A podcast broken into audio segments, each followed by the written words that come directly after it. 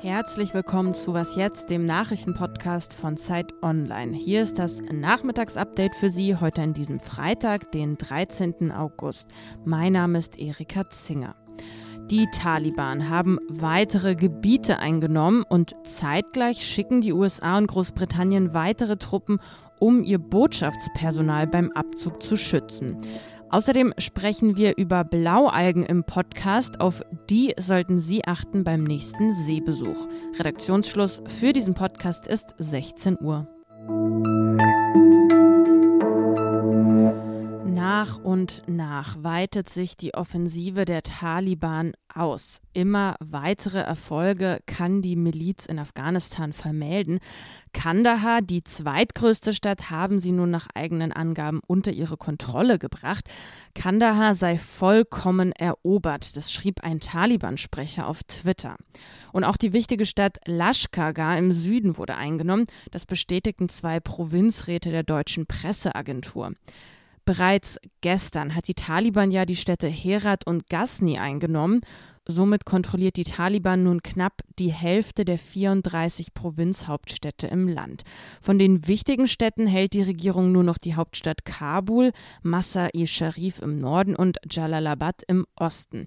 Zehntausende Menschen sind in Afghanistan vor der Taliban aktuell auf der Flucht.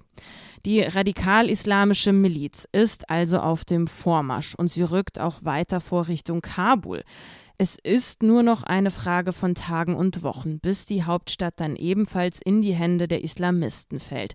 Der US-Geheimdienst geht laut einem Bericht der Washington Post von 30 bis 90 Tagen aus. Noch befinden sich im Land ja unter anderem Botschaftsmitarbeitende der USA. Um die zu schützen, wollen die USA sofort 3000 zusätzliche Soldaten an den Flughafen in Kabul verlegen. Den Abzug aller Truppen planen die USA aber auch weiterhin fest. Ende des Monats soll es ja soweit sein. Der Bundestag ist jetzt schon viel zu groß. 709 Sitze umfasst er aktuell. Nach der Wahl könnte er weiter wachsen auf bis zu 1000 Mandatsträgerinnen, die dann dort Platz finden müssten.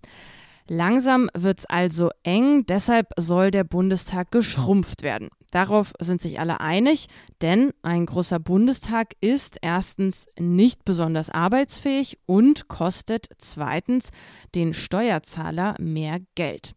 Die Frage nach dem Wie, also wie soll der Bundestag aber geschrumpft werden, Darüber wird gestritten.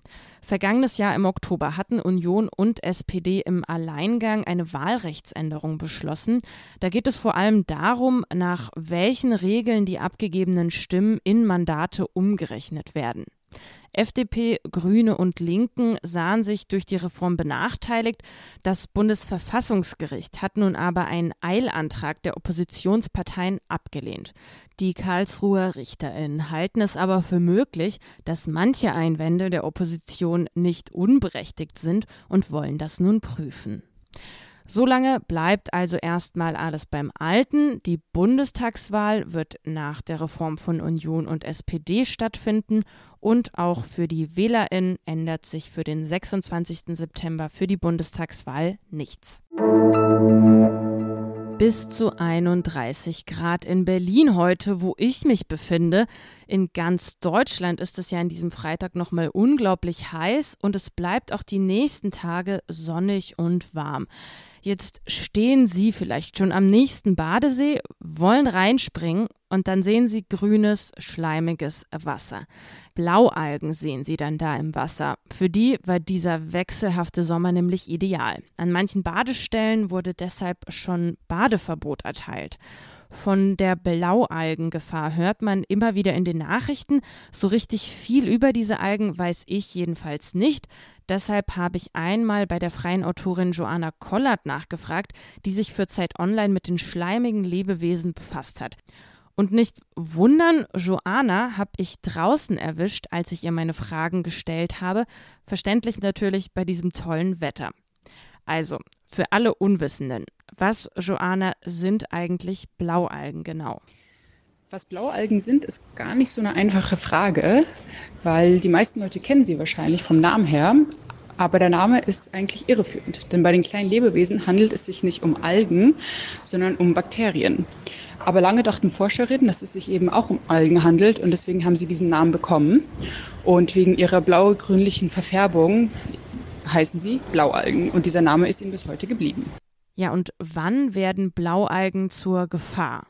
In geringen Mengen kommen Blaualgen in fast jedem Gewässer vor und sind unproblematisch. Gefährlich wird es nur, wenn sich die Algen so stark vermehren, dass man von einer Blaualgenplage spricht. Diese kann man daran erkennen, dass das Wasser trüb ist und blau-grünlich verfärbt. Blaualgen produzieren nämlich Giftstoffe, die für Mensch und Tier gefährlich sind. Sie können zu Haut- und Schleimhautreizungen führen und wenn man das Wasser schluckt, auch zu Leber- und Lungenschäden. Deswegen sollte man Badeverbote wegen Blaualgen ernst nehmen. Wird das Problem denn durch den Klimawandel größer? Blaualgen lieben die Hitze, denn unter diesen Bedingungen können sie besonders gut wachsen. Der Klimawandel wird vielerorts dazu führen, dass die Sommer länger und vor allem heißer werden. Deswegen müssen wir in Zukunft leider damit rechnen, dass es mehr Blaualgenplagen geben wird. Also aufpassen, wenn Sie am Wochenende schwimmen gehen wollen, vorher am besten nochmal darüber informieren, ob der See auch wirklich zum Baden geeignet ist. Weitere interessante Fragen zu den Blaualgen hat Joanna Kellert auf Zeit Online beantwortet. Den Text verlinke ich Ihnen in den Show Notes. Was noch? Als regelmäßige Was jetzt Hörerinnen kennen Sie es ja schon. Freitags stellen wir Ihnen jemanden von unseren Die 49 vor. Das ist eine repräsentative Gruppe von Menschen, die Zeit Online zu ihren Wünschen, Hoffnungen und Sorgen in diesem Wahljahr befragt. Wir hier bei Was jetzt haben einige von Ihnen gebeten, uns ihr Highlight der Woche per Sprachnachricht zu schicken. Diese Woche kommt die von folgender Frau. Hallo, ich bin die Sabine Zimmer, ich bin 55 Jahre alt und komme aus der Oberpfalz, also irgendwo in der Nähe von Nürnberg. Das Highlight meiner Woche war definitiv der Fakt, dass die SPD endlich Wahlkampf macht. Worauf Sabine Zimmer da anspielt, ist ein Wahlwerbespot, der beim Kampagnenauftakt der SPD gezeigt wurde und danach für viel Aufregung und Kritik gesorgt hat. Wer Armin Laschet und die CDU wählt, wählt eine Politik, die Reiche reicher und Arme ärmer macht. Ja, so beginnt der SPD-Spot und was man da sieht, ist eine Matryoshka-Puppe. Aus der tauchen neben Armin Laschet auch weitere CDU-Politiker auf. Einer davon ist Nathanael Leminski, der ist Düsseldorfer Staatskanzleichef und Laschet-Vertrauter. Zu ihm heißt es im Spot, wer Laschet wähle, wähle, Zitat, erzkatholische Laschet-Vertraute, für die Sex vor der Ehe ein Tabu ist. Mit dem Spot würden religiöse Bekenntnisse für den Wahlkampf missbraucht, hieß es da von der CDU. Es kam jedenfalls zum Hin und Her zwischen CDU und SPD. Am Ende kündigte Olaf Scholz an, den Spot nicht mehr zu zeigen. Aber zurück zu Sabine Zimmer. Was denkt die eigentlich über den Spot? Ich finde den Spot sowas von dermaßen gelungen weil er einfach in Nagel auf den Kopf trifft. Ich finde es ein bisschen schade, dass die SPD den jetzt zurückgenommen hat, aber nichtsdestotrotz ist er ja im Netz und wird wahrscheinlich weiter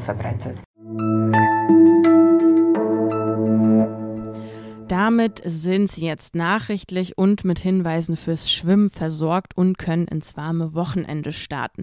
An dieser Stelle will ich Sie auch nochmal auf unseren Podcast Das Politikteil hinweisen. Uns erreichen Sie wie immer gerne. Schreiben Sie dazu einfach an wasjetzt.zeit.de.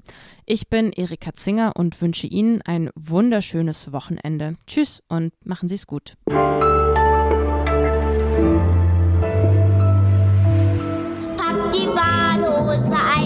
nimm dein kleinen Schwert.